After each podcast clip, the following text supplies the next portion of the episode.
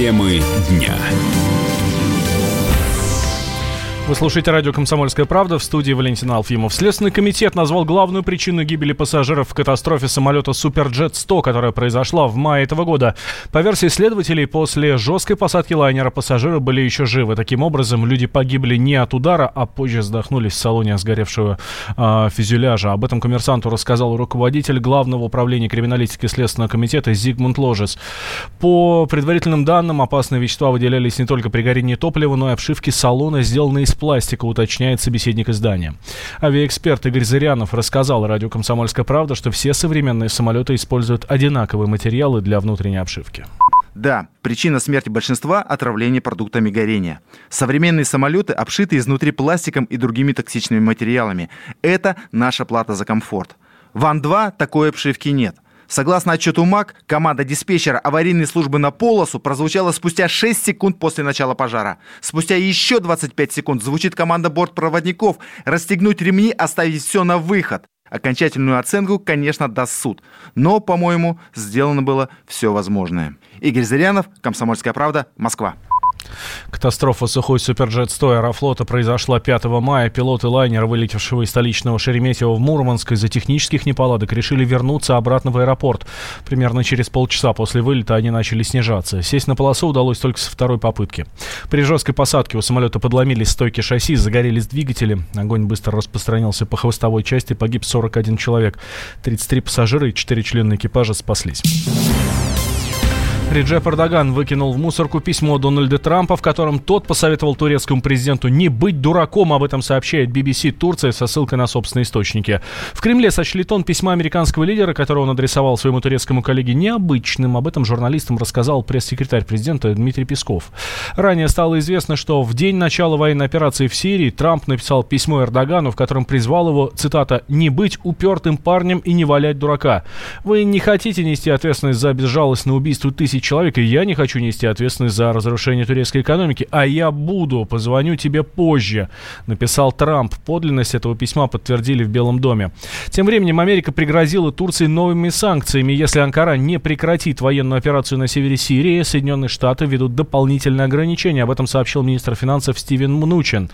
А, эксперт по Ближнему Востоку, политолог Станислав Тарасов считает, что президент Турции Реджеп Таип Эрдоган оказался в серьезной ловушке.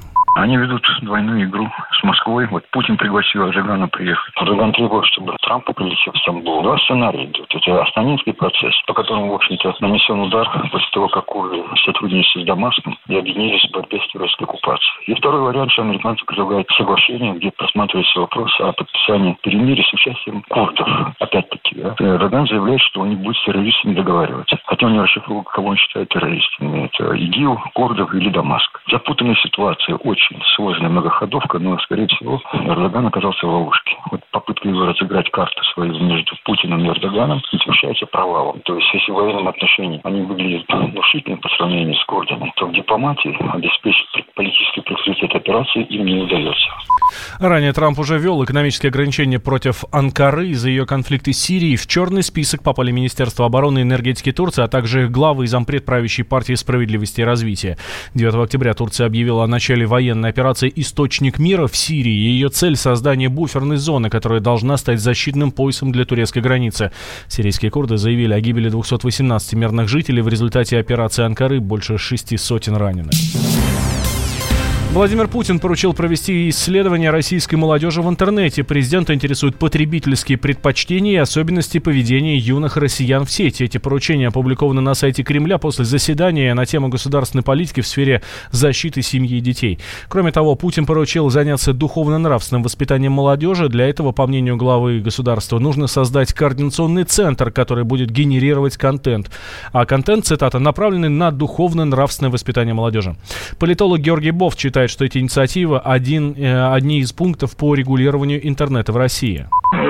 Последнее время Кремль вообще обращает внимание большое на интернет. И идет э, просто последовательная работа по не только по изучению поведения молодежи, но и по регулированию э, интернета. Э, это следует рассматривать в одном ряду с ужесточением контроля за интернетом, наездом на Яндекс, который, судя по всему, хотят поставить под государственный контроль и так далее. Так что это лишь одна из подобных мер. Шеф-редактор интернет-портала «Мобильные телекоммуникации» Леонтий Букштейн считает, что контролировать мнение людей в интернете невозможно.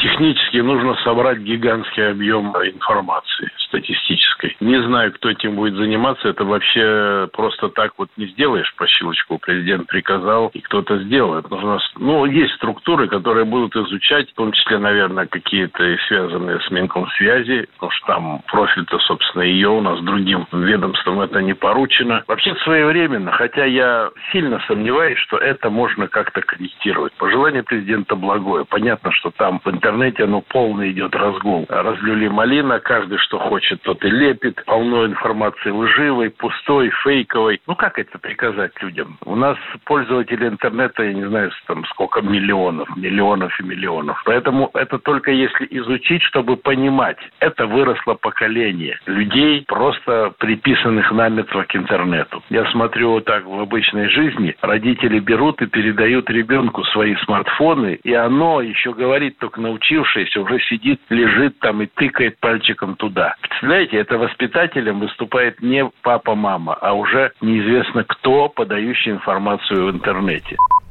Доклад о выполнении поручений правительство должно представить Владимиру Путину к декабрю этого года.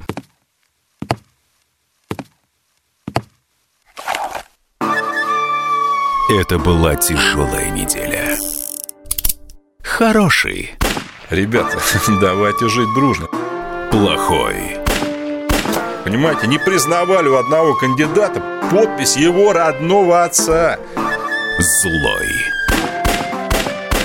А вот что у нас в России, вот что у нас в России. Бред, да? Николай Платошкин подводит итоги недели. Каждую пятницу на радио «Комсомольская правда» в 6 вечера по Москве.